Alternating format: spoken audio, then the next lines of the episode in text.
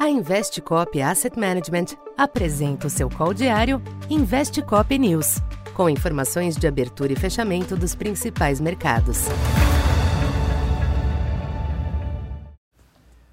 Boa tarde. Eu sou o Silvio Campos Neto, economista da Tendências Consultoria, empresa parceira da Investcop. Hoje, dia 10 de outubro, falando um pouco do comportamento dos mercados nesta terça-feira, os mercados internacionais sustentaram o tom positivo nesta terça, dando continuidade à melhora registrada na tarde de ontem. Os yields dos Treasuries operaram em queda, com a taxa de 10 anos na faixa de 4,65, refletindo sinais emitidos desde ontem por dirigentes do Fed que elevaram a confiança de que o aperto monetário não será retomado. Em Wall Street, os índices das bolsas exibiram ganhos moderados, enquanto o dólar recuou ante a maioria das demais divisas.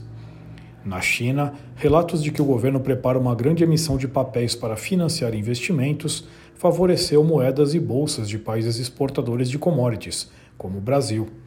Isso, inclusive, limitou a correção do petróleo, que cedeu apenas marginalmente após a forte alta de ontem. O barril Brent manteve-se na faixa de 87 dólares.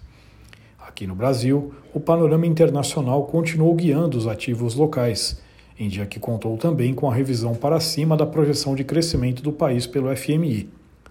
A queda dos yields e o fator China proporcionaram um impulso significativo, com destaque para a expressiva valorização cambial. Com o recuo de 1,4%, o dólar fechou a sessão em 5,05, menor nível do mês até aqui.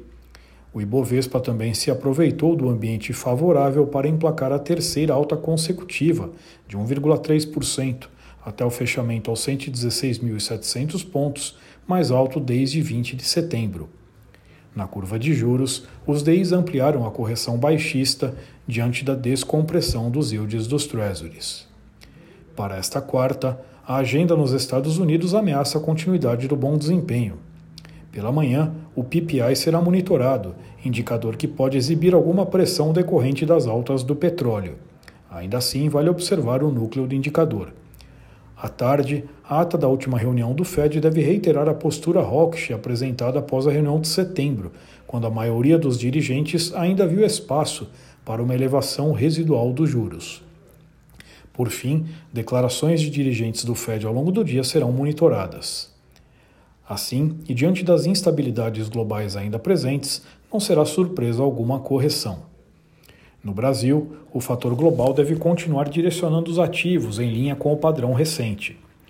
Por aqui, o IPCA de setembro é destaque da agenda e deve acelerar na margem, embora preservando as aberturas relativamente benignas. Então por hoje é isso. Muito obrigado e até amanhã. Essa foi mais uma edição Investe Cop News.